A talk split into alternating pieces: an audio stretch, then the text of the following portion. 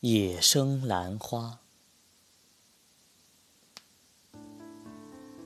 万华龙山寺附近，看到几位山地青年在卖兰花。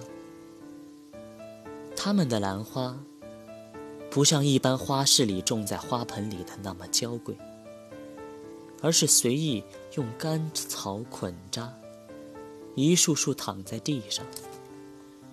有位青年告诉我，这是他们昨日在东部山谷中采来的兰花，有许多是冒着生命危险采自断崖与石壁。虽然采来很不容易，但是价钱还是很便宜的啦。青年说：“可是这从山地里采来的兰花。”要怎么种呢？我看到地上的兰草有些干萎，忍不住这样问：“没关系啊，随便找个盆子种都会活。我们山里随便拿个宝瓶、汽水，什么瓶子都种都会活。”旁边一位眼睛巨大、黑白分明的青年插嘴道：“哦，对了对了。”山上的兰花，长在深谷里，大石边、巨树上，随便长活。原先的青年说：“山地人说国语，语气很奇怪，夹杂着方言，真是有趣呢。”我买了一束兰花回来，一共有五株。不管三七二十一，把它们种在阳台的空盆里，奇迹似的，它们真的就那样活了起来。这倒使我思考到了一些从未想过的问题。从前一直以为兰花是天生的娇贵，它需要用特别的盆子，要小心翼翼的照顾，价钱还十分的高昂，因此。平常人家种盆栽，很少想到养兰花。现在知道，兰花原来是深山中长的花草，心中反倒有些怅然。我们对兰花娇贵的认知，何尝不是一种知识的执着呢？看着自己种植的野生兰花，使我想起自己非常喜爱的书画家郑板桥。郑板桥在画史上以画兰竹驰名，他性格耿介，与扬州八怪同池，是清朝艺术史上的明星。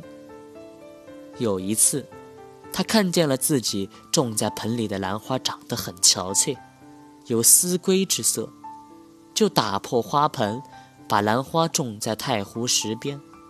第二年，兰花发见数十挺。果然长得十分茂盛，花开比从前更多了，香味儿也比往昔坚厚。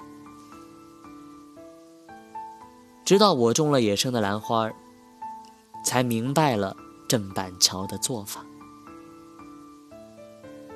他这是用来自矿，他不愿在山东当七品官，希望回到自己的家乡，与烟霞为伴。郑板桥留下许多兰花，他的兰花与一般画家所做的画都不同。他常把兰花与荆棘画在一起，认为荆棘也是一样的美，用以象征君子和小人杂处的感叹。晚年的时候，他爱画破盆的兰花，他有一幅画这样题着。春雨春风喜妙言，一词穷岛到人间。而今究竟无知己，打破鸟盆更入山。用来表白心中渴望辞去官职、追求自由的志向，但也说明了兰花本身的遭遇。从琼岛来到人间的兰花，虽种在细心照顾的盆中，却失去了山中许多的知己啊。一个人本来自然的活在世间，没有什么欲望，但当他过惯了娇贵的生活，就如同生在盆里的兰花，就会失去很多自由，失去很多知己。所以，人宁可像野生的兰花。活在巨石之缝，高山之顶，幽谷深处与烟霞作伴。这是自由自在的追求。正如郑板桥最流行的一幅字，上面说道：“难的糊涂，聪明难，糊涂难，由聪明转入糊涂更难。放一着，退一步。”当下心安，非图后来福报也。